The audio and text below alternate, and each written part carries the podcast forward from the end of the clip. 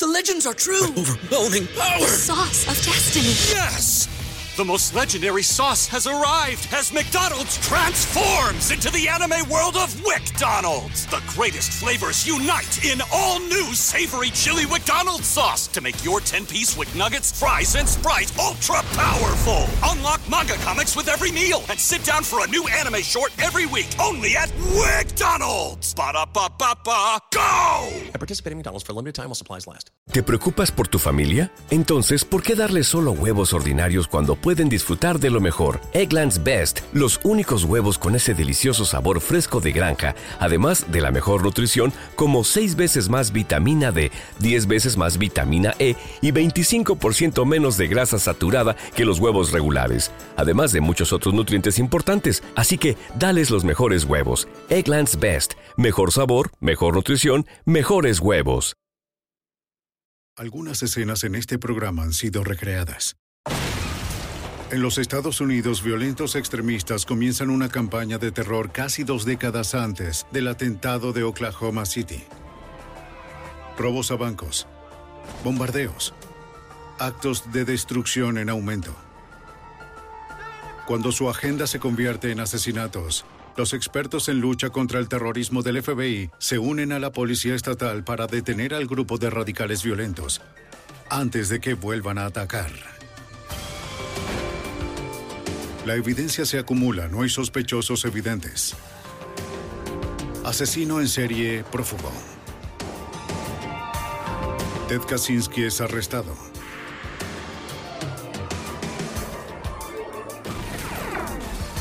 Fugitivo a un prófugo.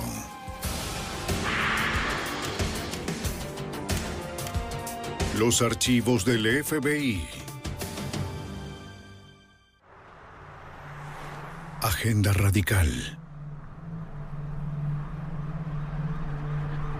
La carretera interestatal 80 es un tramo aislado de la vía en el norte de New Jersey. El 21 de diciembre de 1981, el sargento Philip Lamónaco de la Policía Estatal de New Jersey hace una detención de tráfico de rutina.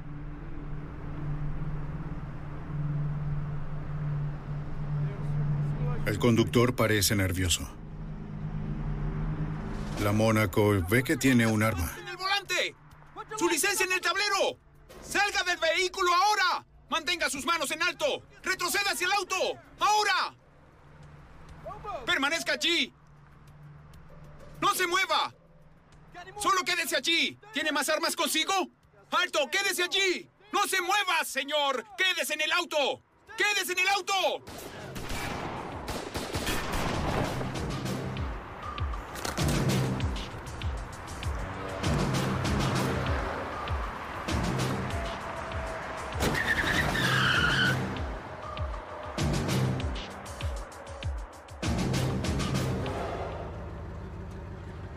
Un conductor que pasaba vio el auto policial vacío y se detuvo.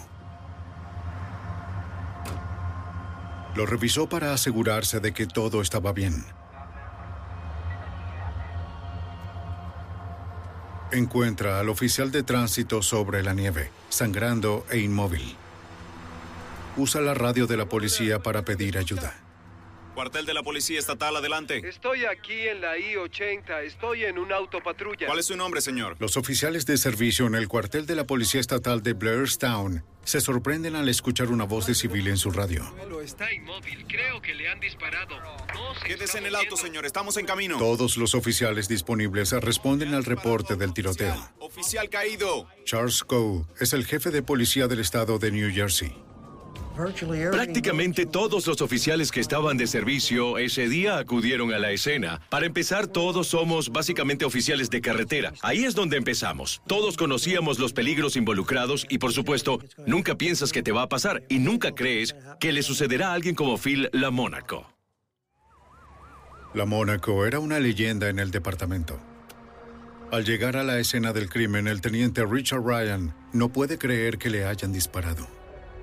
El primer disparo le dio a Phil en el área del pecho. Llevaba un chaleco antibalas, pero el impacto de los disparos le hizo girar y una de las balas entró por debajo de la axila y fue directo al corazón, y eso lo mató. Los investigadores descubrieron que el revólver de servicio de la Mónaco estaba vacío, las seis balas disparadas, indicando que el oficial había caído peleando. El teniente John Mendres procesa la escena del crimen y encuentra más evidencias del ataque. Obtuve fragmentos de vidrio y 12 casquillos de balas de 9 milímetros en la escena. Estaban en un banco de nieve y en el área cercana. Por el tamaño y la cantidad de casquillos de bala, Mendres cree que el arma homicida es una pistola semiautomática de 9 milímetros. Busca el arma, pero no la encuentra en ninguna parte. Los técnicos forenses transfieren el cuerpo de Philip Lamónaco al hospital, mientras 250 policías van tras su asesino. La Policía Estatal de New Jersey y Pensilvania interrogan a los conductores. Un hombre recuerda haber visto a dos hombres huyendo del sitio. Conducían un Chevy Nova 1977 con matrícula de Connecticut. La policía establece puestos de control a lo largo del río Delaware. Los oficiales revisan kilómetros de autopistas y carreteras secundarias en busca de los asesinos. La respuesta fue abrumadora. La gente salía de su rutina para colaborar, ofrecer pistas y tratar de ayudarnos a encontrar el auto, encontrar a las personas responsables. Horas más tarde, un detective de narcóticos y un policía estatal encuentran el Nova. El automóvil ha sido abandonado en un camino rural a casi 5 kilómetros de la escena del crimen. Los detectives encuentran una funda vacía. Los oficiales revisan el vehículo en busca de pistas. Encuentran varios agujeros de bala en el exterior del auto. Había un patrón de disparos en el capó del auto y en el parabrisas. Y el parabrisas del pasajero delantero derecho tenía un impacto, lo que indicaba que le dispararon al pasajero. Los investigadores sospechan que es probable que hubiera un pasajero en el auto de quien asesinó a Phil Lamónaco. El conductor tenía tanta prisa por deshacerse del vehículo que dejó atrás una pieza crucial de evidencia. En el tablero de mandos, a simple vista, había una licencia de conducir de Connecticut a nombre de Barry Isbury. Por ahora, el nombre y la dirección de Eatsbury son el único enlace de los investigadores con el asesino de la Mónaco. Por lo tanto, dejé la escena a cargo de otro oficial y de inmediato fui a Connecticut para seguir esa pista. Nos dirigimos a la dirección que estaba en el centro de New Haven, Connecticut. La dirección en la licencia de conducir de Eatsbury resulta ser un hotel más que un lugar de una residencia. Eso se estaba convirtiendo en una pista sin salida. ¿Cómo está? Nos reunimos con el FBI a última hora de la mañana y nos dijeron que ellos habían estado en el mismo hotel unos meses antes, buscando a un individuo llamado Raymond Luke Levasseur. Levasseur es uno de los 10 fugitivos más buscados del FBI. Los agentes creen que él es el líder de un grupo radical violento llamado la Unidad San Melville Jonathan Jackson. El FBI sospecha que el grupo está planeando una serie de robos a bancos y bombardeos. Ahora los investigadores se preguntan si el grupo también es el responsable del asesinato del oficial Phil Lamónaco. llevar estas huellas y ver si Los agentes envían el archivo de Levasseur al laboratorio estatal en New Jersey para comparar sus huellas digitales con las encontradas en el Nova. Por desgracia, ninguna de ellas coincidía, algo que no podíamos creer. Simplemente no tenía ningún sentido. Ryan revisa más de cerca el folleto buscando rastros de Levasseur. Leí de nuevo el folleto y en la parte inferior, en letra pequeña, justo en la última línea decía, puede ir acompañado de Thomas William Manning. Los agentes del FBI buscan el archivo de Manning. La foto en su archivo es la del hombre que ellos ya conocen como Barry Eatsbury. Los técnicos comparan las huellas dactilares de Manning con las que se extrajeron del Nova y confirman que Barry Eatsbury es un alias de Thomas Manning. Si Manning está involucrado en el asesinato de Phil Mónaco, los investigadores se enfrentan a un fugitivo peligroso. De acuerdo con los archivos del FBI, Manning conoció a Levasseur en la prisión donde ambos cumplieron condena por cargos de drogas, armas y robo. Los dos hombres formaron un grupo radical llamado la Unidad Melville Jackson, según el agente especial Leonard Cross.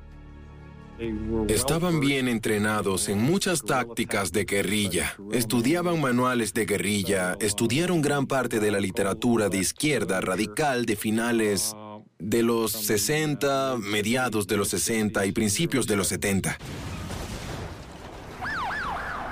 El grupo comenzó un reinado de terror y se atribuyó la responsabilidad de siete atentados con explosivos en Massachusetts y Nueva York entre 1976 y 1979, incluyendo el atentado a dos juzgados, el Palacio de Justicia del Condado de Middlesex en Lowell, Massachusetts, y el Palacio de Justicia del Condado de Suffolk en Boston, donde 20 personas resultaron heridas.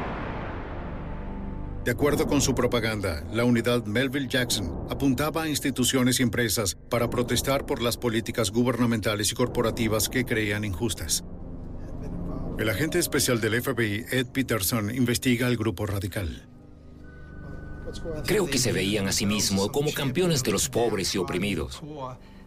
En realidad nunca hicieron nada por los pobres y todo su compromiso fue con los actos de violencia. Los agentes creen que el grupo financia su violenta agenda política con robos a bancos. Operaciones cuidadosamente planeadas que se ejecutan con precisión militar. Era obvio que estas personas no eran criminales cotidianos. Viajaban por los estados de New England y cometían numerosos crímenes, siendo el más grave, obviamente, el asesinato del oficial La Mónaco. En la víspera de Navidad de 1981, 2.000 oficiales policiales de varios estados asistieron al funeral de la Mónaco. El gran apoyo abruma a su esposa Donna.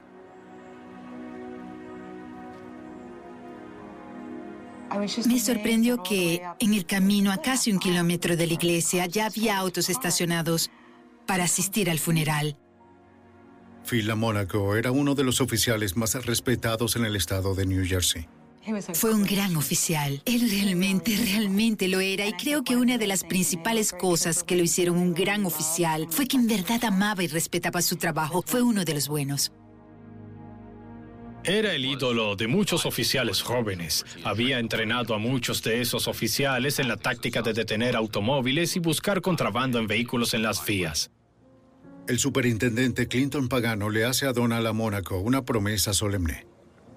La Policía Estatal de New Jersey hará todo lo posible para llevar a los asesinos de su marido ante la justicia. Yo solo pude ver sinceridad en sus ojos y lo supe. Solo sabía que él lo haría. Desde ese momento estaba confiada y sabía que iban a ser atrapados. Quienquiera que fueran, los encontrarían y atraparían porque él me lo había prometido. En un edificio municipal cercano, las policías estatales de New Jersey y Pensilvania trabajan en estrecha colaboración con el FBI para encontrar a los hombres que asesinaron al oficial La Mónaco. El grupo de trabajo supervisa a docenas de sospechosos potenciales. Los investigadores de armas de fuego preguntan a los propietarios de armas en el área si alguien ha vendido municiones de 9 milímetros a un hombre llamado Barry Eastbury. Recibieron un dato en Stroudsburg, Pensilvania, que está justo al otro lado del río desde el tiroteo. Tres meses antes, un Barry Easterly, no Eastbury, había comprado municiones de 9 milímetros en una tienda de armas en Stroudsburg. El nombre parece demasiado cercano para ser una coincidencia. Si estas fueron las balas utilizadas en el asesinato, un periodo de tres meses es una pista importante. Supusimos que estas personas residían cerca de esta área. No estaban pasando por ahí. Trabajábamos muy de cerca con la Policía Estatal de Pensilvania en ese momento. Les notificamos sobre este hallazgo. Policía de Pensilvania. Dos días después, la policía del estado de Pensilvania recibe una llamada telefónica inusual. ¿Dejaron a su perro? Un propietario local llama con una queja. La policía del estado de Pensilvania recibió la llamada de un hombre llamado Charles Miller, quien vivía en Marshalls Creek, Pensilvania, ubicada directamente al otro lado del río en el área metropolitana de Stroudsburg. Miller posee varias propiedades de alquiler en el área. Un perro ha sido abandonado dentro de una de sus casas. no ha visto a los inquilinos por casi dos semanas. Según Miller, la casa fue alquilada por un hombre llamado Barry Easterly. Los equipos de SWAT llegan a la casa abandonada. ¡Policía, salgan! ¡Salgan! ¡Salgan! Registran la casa de habitación en habitación. Quien vivía allí se fue a toda prisa. Los ocupantes de la casa habían abandonado ropa, fotos personales e incluso a su perro. En una habitación la policía encuentra literatura radical y un boceto con un rifle de asalto AK-47. En otra habitación encuentran herramientas de terroristas domésticos. Encontramos todo tipo de parafernalia, información sobre cómo hacer bombas, material para hacer bombas. La policía también encuentra balas de 9 milímetros, el mismo calibre que mató al oficial Phil LaMonaco. Creen que esta casa alquilada es un escondite donde Thomas Manning, su esposa e hijos vivían cuando le dispararon a LaMonaco. Los investigadores encuentran documentos que ofrecen una nueva perspectiva de las operaciones del grupo radical. Al parecer estaban planeando un robo a un banco en Allentown, Pensilvania. Vimos esos esquemas. También encontramos una reseña del robo a un banco donde varios policías fueron asesinados unos años antes. Y todas estas cosas tuvieron que dejarlas atrás porque huyeron con mucha prisa. En otro dormitorio, el sargento Tom Evans encuentra un pequeño directorio telefónico. Comenzamos a copiar todos los números de teléfono que estaban en ese libro. No había nombres, había apodos y no había ningún código de área. La policía también encuentra una fotografía de un hombre que no puede identificar. Según el propietario, el hombre de la foto vivía en la habitación de huéspedes de Manning. La familia se refería a él como el tío David. Los investigadores se preguntan si el tío David era el pasajero de Manning la noche del tiroteo y si él es el responsable del asesinato del oficial Philip Lamónaco.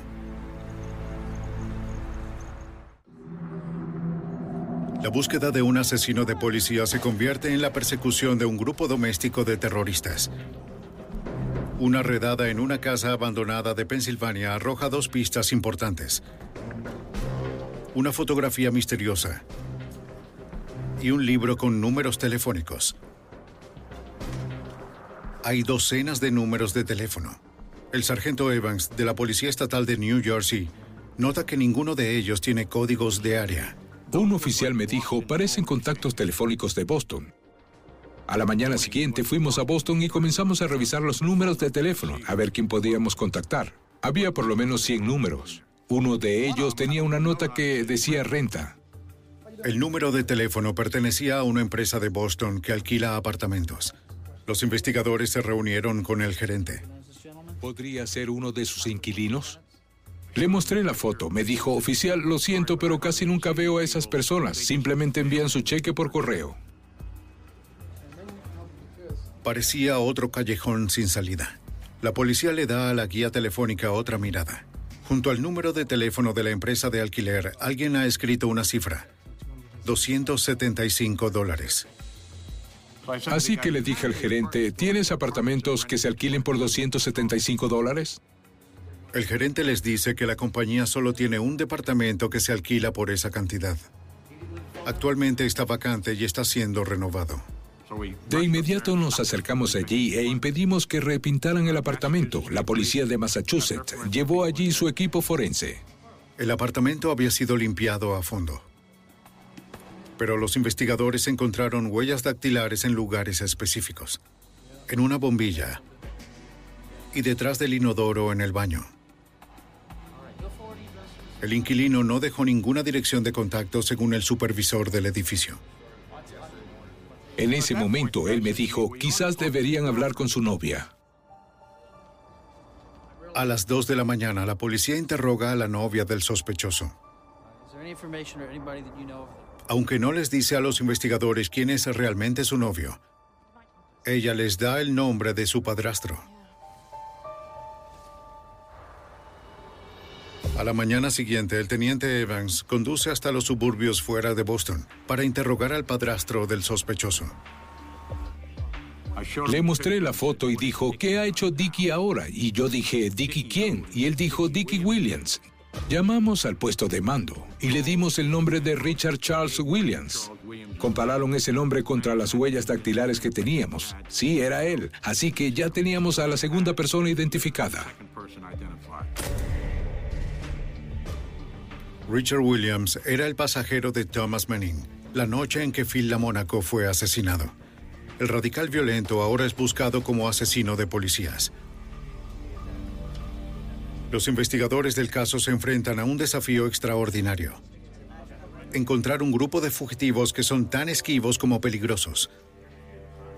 Las autoridades de New England y el FBI se unen al equipo para localizar a Manning, Levasseur y Williams. El agente especial Ed Peterson es asignado para ayudar a la policía de New Jersey en la persecución. Fue realmente importante que el FBI y todos los agentes de la ley los pusieran debajo de una lupa y observaran todos los contactos posibles. Tratar de pensar como ellos pensarían. Teníamos que tratar de entrar en esa mentalidad y entenderlos, saber qué les motivó y a dónde irían. El grupo de trabajo dedica cientos de horas de inteligencia a examinar la unidad Melville Jackson. Según sus archivos, los fugitivos tienen un historial de uso de diferentes alias para ocultar sus identidades y varios buzones de correo para esconder sus ubicaciones. Sabíamos que teníamos un trabajo difícil porque ellos no permanecían en un solo lugar. No hicieron las cosas convencionales que los fugitivos generalmente hacen. Llegaron a extremos para ocultar sus identidades. En 1981, un hombre entró en la oficina municipal de Brattleboro, en Vermont, con una petición inusual. Necesitaba una copia de un certificado de nacimiento para un bebé fallecido a principios de 1950. La empleada sospechó.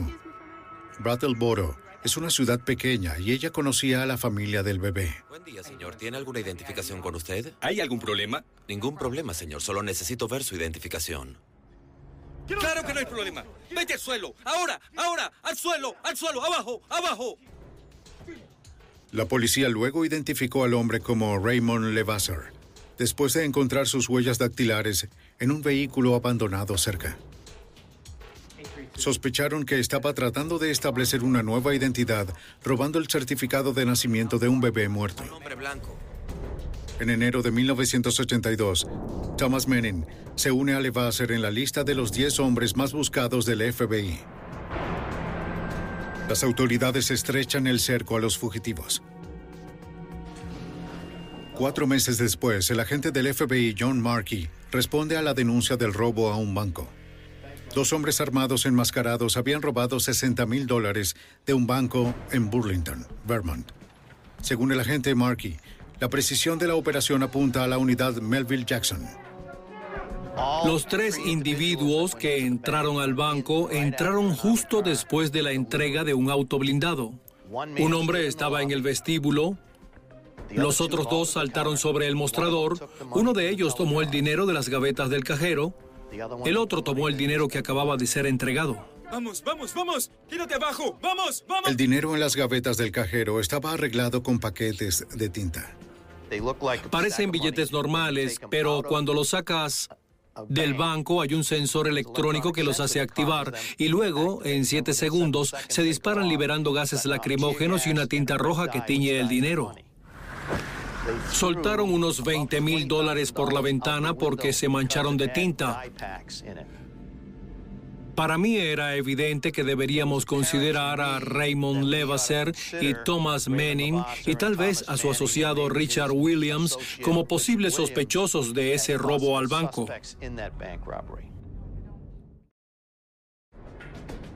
Dos meses después, tres hombres roban un banco en Syracuse, Nueva York, llevándose 195 mil dólares.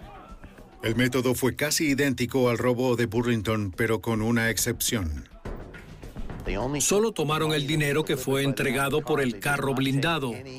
No sacaron nada de las gavetas del cajero. De esa forma, eliminaban los posibles paquetes de tinta. En mi opinión, estábamos tratando con las mismas personas que robaron la sucursal del sur de Burlington. Eso podría explicar el cambio al no tomar el dinero de las gavetas del cajero porque quizás tendrían paquetes de tinta. En solo dos meses, más de 235 mil dólares han sido robados de los bancos del área. A las autoridades les preocupa que la unidad Melville Jackson esté sumando un capital de guerra para financiar una nueva ola de terror. Con la amenaza de más atentados, los investigadores toman una decisión difícil.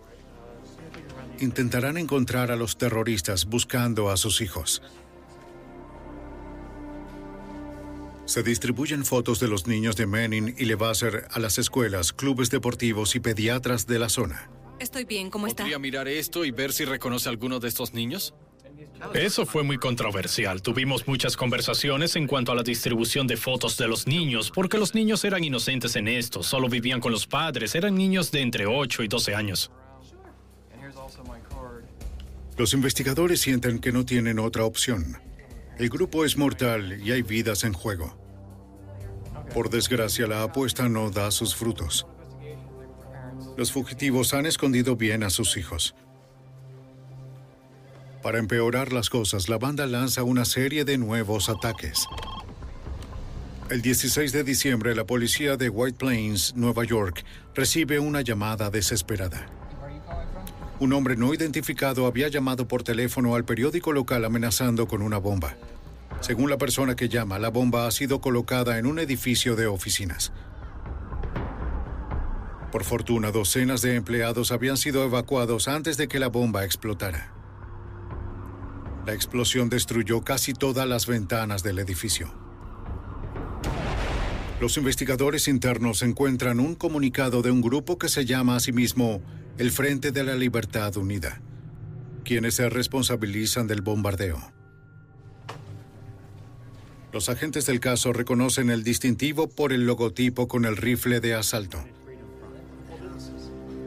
Es casi idéntico al boceto que encontraron en la casa de seguridad de Menin. En realidad los comparamos uno al lado del otro y en nuestra opinión decidimos que el logotipo indicaba que eran ellos. Pensamos que el Frente de la Libertad Unida, que tomó el crédito de ese bombardeo, era de hecho el nuevo nombre del grupo involucrado en el asesinato de la Mónaco. Durante el año siguiente, el FFU se responsabiliza por cuatro bombardeos más. El 14 de diciembre de 1983 llamaron a la prensa para emitir una declaración escalofriante. Tienen la intención de destruir las oficinas de un contratista de defensa nacional en Queens, Nueva York. La persona que llama indica que se puede encontrar una declaración del grupo en un buzón de Manhattan. La carta denuncia la injerencia de los Estados Unidos en América Central, el Caribe y el Medio Oriente. El equipo antiexplosivos encuentra dos maletas bomba antes de que puedan detonar. Encontrar una bomba intacta es un hito importante según el agente especial John Markey. Los materiales usados en esa bomba eran muy similares a los utilizados en los bombardeos de la unidad St. Melvin Jonathan Jackson en los años 70. El elemento de la bomba que era similar fue el tipo de reloj utilizado que en el cristal del reloj, al fundirse, un tornillo de latón quedó atascado. El agente especial Leonard Cross está familiarizado con el diseño. Investigó los primeros bombardeos del grupo en la década de 1970. En febrero de 1984, Cross se convierte en el coordinador del grupo de trabajo que persigue a los asesinos. La investigación del grupo radical se encuentra en su octavo año. Los terroristas se han mantenido un paso por delante de las autoridades al asumir repetidamente nuevas identidades. El agente Cross y el grupo de trabajo del FBI deciden adoptar un nuevo enfoque. Lo que intentamos hacer fue ubicar donde supiéramos que habían vivido, sus casas de seguridad, dónde habían bombardeado, dónde habían cometido robos a bancos. Así que empezamos a poner todo esto en un mapa. De manera lenta pero segura surge un patrón. Las actividades del grupo se concentran en un área de cuatro estados que incluye Nueva York, Massachusetts, Vermont y Connecticut. FBI, abajo, abajo. En la primavera de 1984, el FBI lanza la operación Western Sweep, ¡Libre! ¡Libre! ¡Habitación libre! ¡Habitación libre! una misión diseñada para acercarse a los peligrosos fugitivos. ¡Libre! En 1984, el FBI lanza la operación Western Sweep, una misión para detener a tres miembros clave de un grupo radical violento. Los agentes creen que el grupo ha orquestado numerosos actos de terrorismo doméstico. La policía estatal de New Jersey sospecha que uno de los terroristas también asesinó al oficial Phil Lamónaco. Cientos de investigadores registran las áreas donde se sabe que opera el grupo. FBI, abajo, abajo. A medida que los agentes descubren las casas seguras del grupo, el FBI despliega equipos SWAT para buscarlos. ¡Habitación libre! Pero los fugitivos siempre están un paso por delante, según el detective Richard Ryan. Era frustrante porque no podíamos detenerlos, pero sentíamos que mientras siguieran cometiendo crímenes, todavía estaban allí. No se escondieron por completo, había más posibilidades de atraparlos. El agente John Markey intenta predecir cuándo los terroristas volverán a atacar. Basado en el estilo de vida único del grupo, desarrolla una ingeniosa teoría. Hubo una serie de cuatro robos a bancos en 1982 y 1983 en la parte alta del estado de Nueva York, a lo largo de la interestatal 90 entre Syracuse y Albany, Nueva York. Markey divide la cantidad total de dinero robado por el número de días entre robos.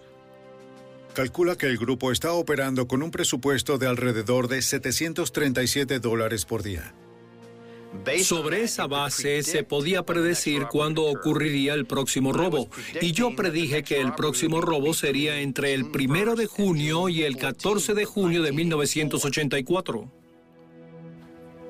La predicción de Markey dio justo en el blanco.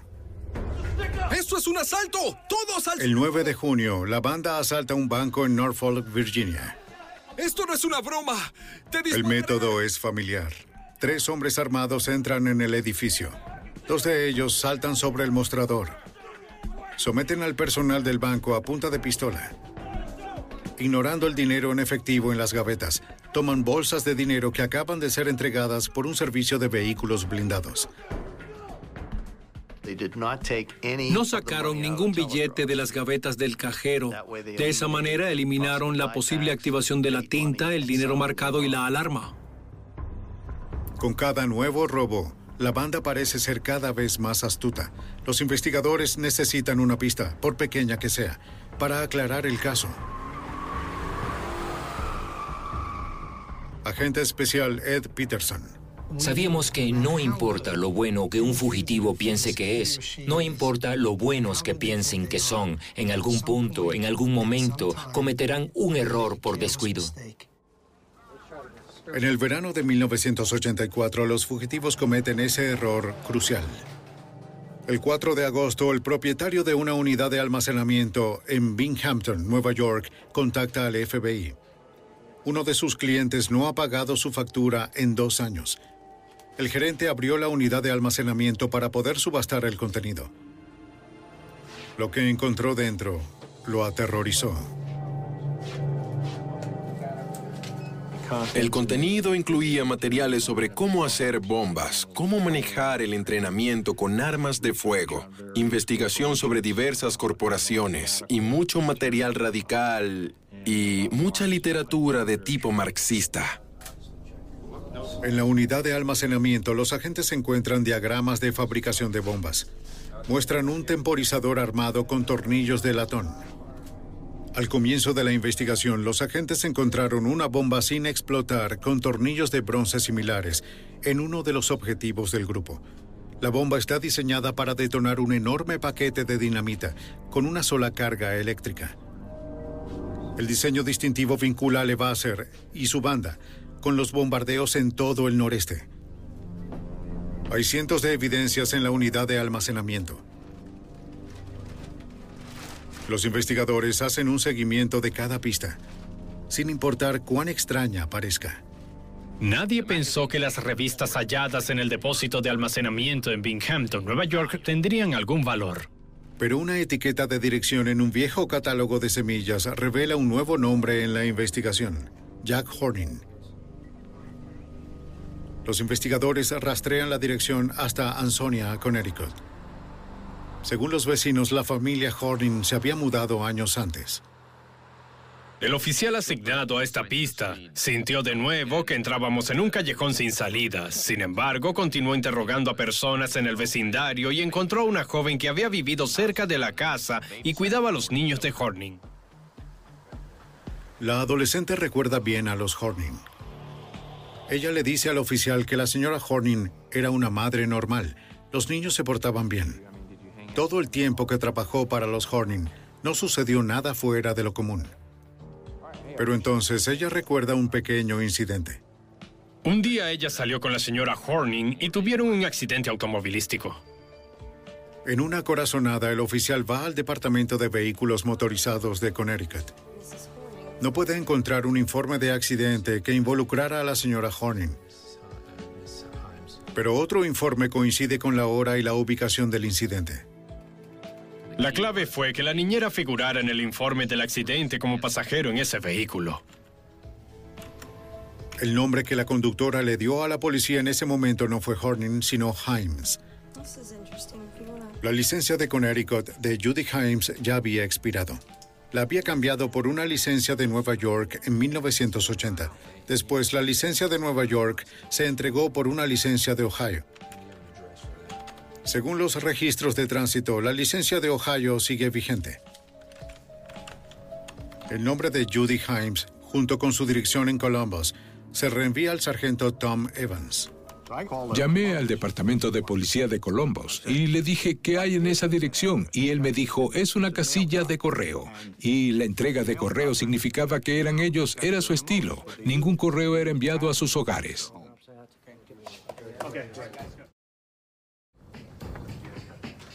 En Columbus, el FBI alquila una casa vacía al otro lado de la calle del buzón. Desde allí los agentes pueden monitorear las instalaciones con cámaras de video. La casilla del correo era una operación 24/7, así que iba a ser difícil de vigilar. El 3 de noviembre, tres semanas y media después de la intervención, una mujer llega al correo. Los investigadores la identifican visualmente como la esposa de Raymond Levasser.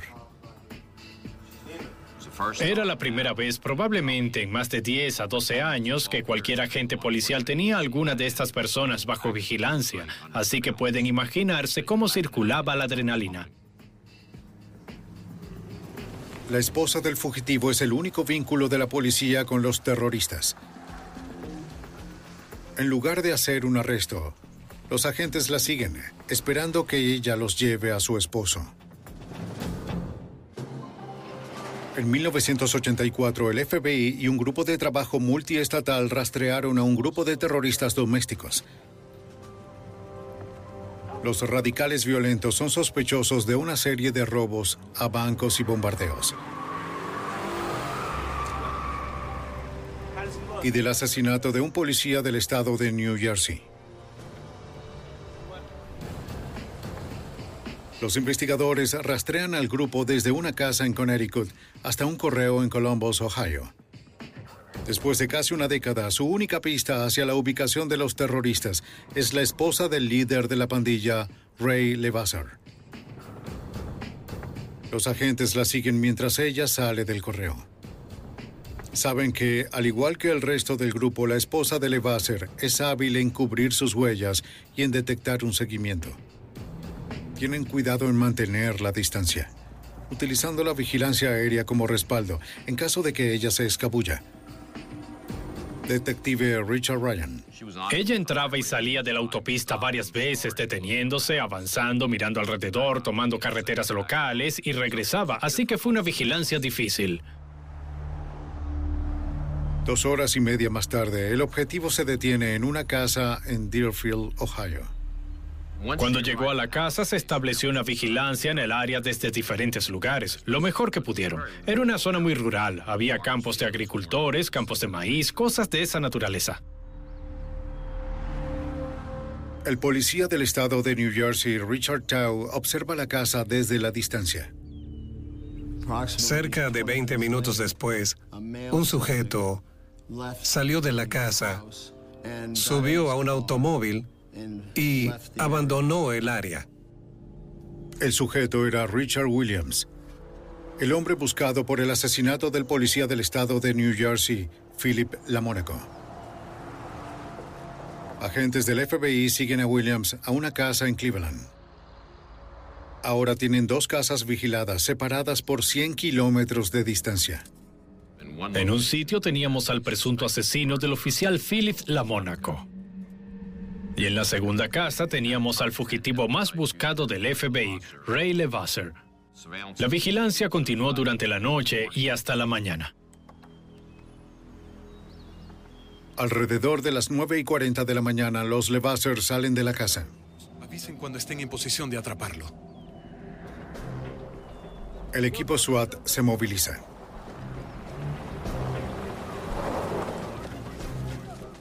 Arrestan a Ray Levasseur junto a su esposa.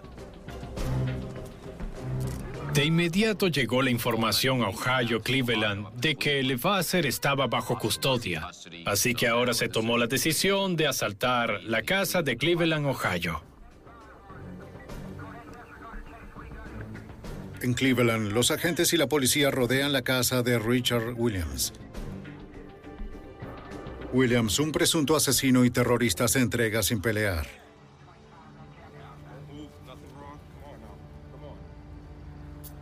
Después de años de trabajo, el equipo policial capturó a dos de los tres hombres clave del grupo en menos de una hora.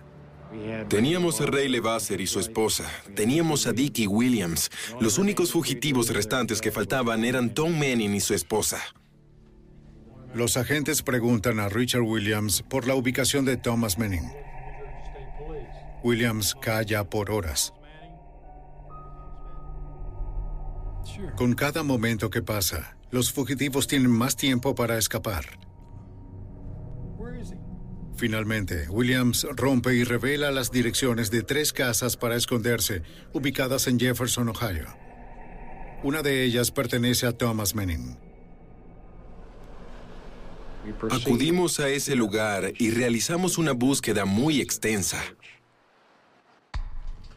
Las tácticas evasivas de Williams dieron a los Manning el tiempo suficiente para huir, pero no el tiempo suficiente para cubrir sus huellas.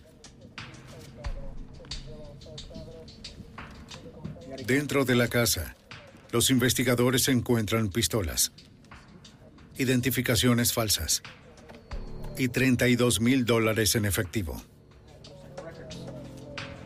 También encuentran un registro de mil páginas de las actividades del grupo.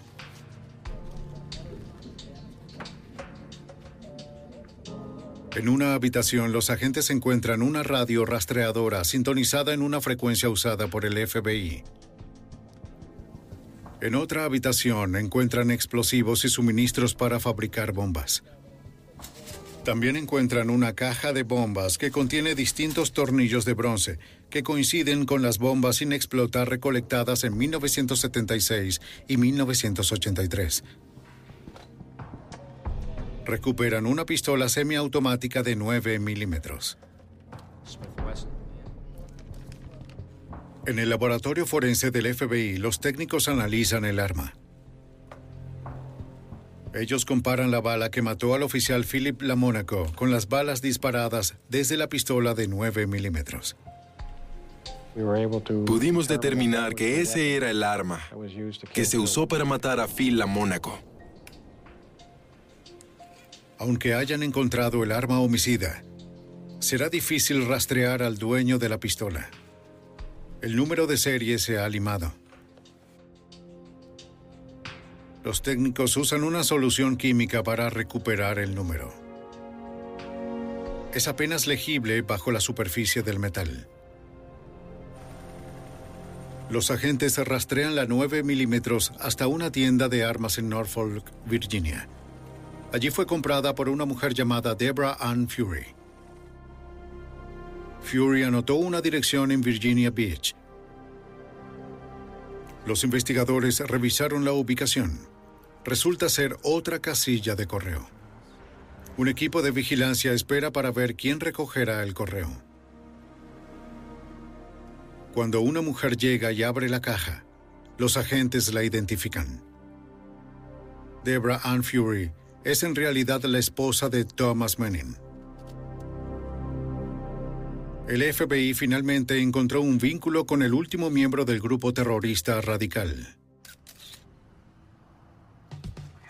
En Ohio, el FBI y la policía arrestaron a miembros clave de un grupo radical violento acusado de robo y terrorismo doméstico. Uno de ellos, Richard Williams, es sospechoso de matar a un oficial de policía. Dos de los miembros del grupo, Thomas Manning y su esposa, siguen en libertad. Han pasado cinco meses desde que Manning y su familia huyeron de su casa en la ciudad rural de Deerfield. El FBI rastrea un arma encontrada en su casa hasta una dirección en Virginia Beach, Virginia. Descubren que la dirección es otro casillero de correo. Después de semanas de vigilancia, la esposa del fugitivo recogió el correo. Agente especial Leonard Cross. Sabíamos que tenían un rastreador y que buscarían las frecuencias de radio de la policía, así como las frecuencias del FBI. Teníamos radios especiales que estaban encriptadas y que no podían ser escuchadas. Y la vigilancia en este punto nos llevó al norte. La esposa de Manning guía a los investigadores a una casa en Norfolk a unos 30 kilómetros de distancia. No quieren arrestarla hasta estar seguros de que su esposo está en casa. Una hora después, los investigadores la siguen a un centro comercial cercano. ¡Al suelo!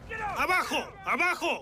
¡Abajo! Cuando un equipo de arresto la toma bajo custodia, un segundo equipo se dirige a la casa. Manning ahora está afuera, sin darse cuenta de que está siendo observado. No tenía armas.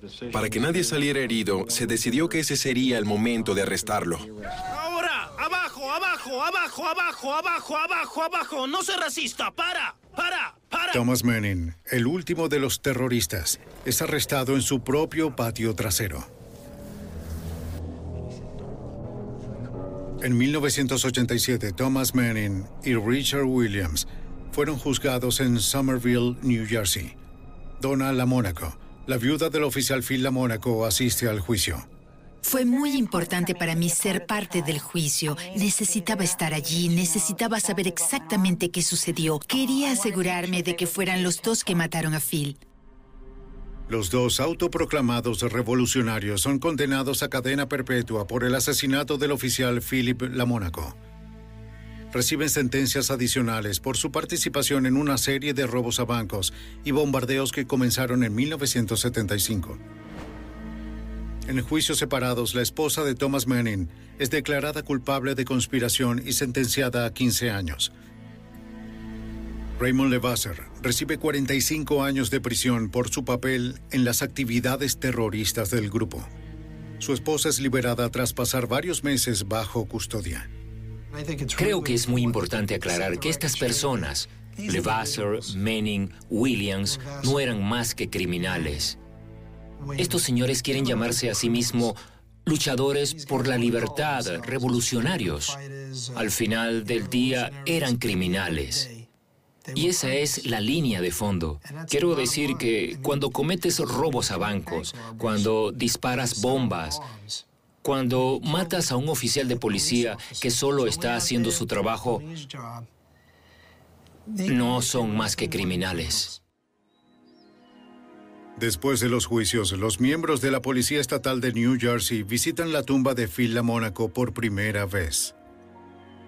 Fuimos en grupo a su tumba.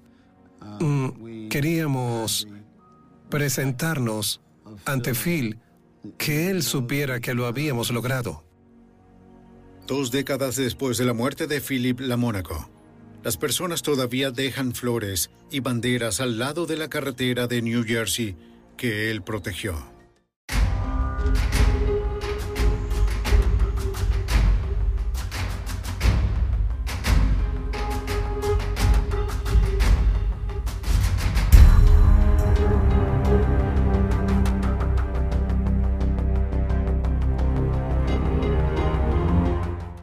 ¿Te preocupas por tu familia? Entonces, ¿por qué darles solo huevos ordinarios cuando pueden disfrutar de lo mejor? Eggland's Best, los únicos huevos con ese delicioso sabor fresco de granja, además de la mejor nutrición, como 6 veces más vitamina D, 10 veces más vitamina E y 25% menos de grasa saturada que los huevos regulares, además de muchos otros nutrientes importantes. Así que, dales los mejores huevos. Eggland's Best, mejor sabor, mejor nutrición, mejores huevos.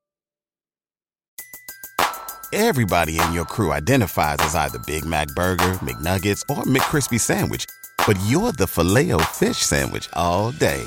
That crispy fish, that savory tartar sauce, that melty cheese, that pillowy bun. Yeah, you get it. Every time. And if you love the filet of fish, right now you can catch two of the classics you love for just $6. Limited time only. Price and participation may vary. Cannot be combined with any other offer. Single item at regular price. Ba da ba ba ba.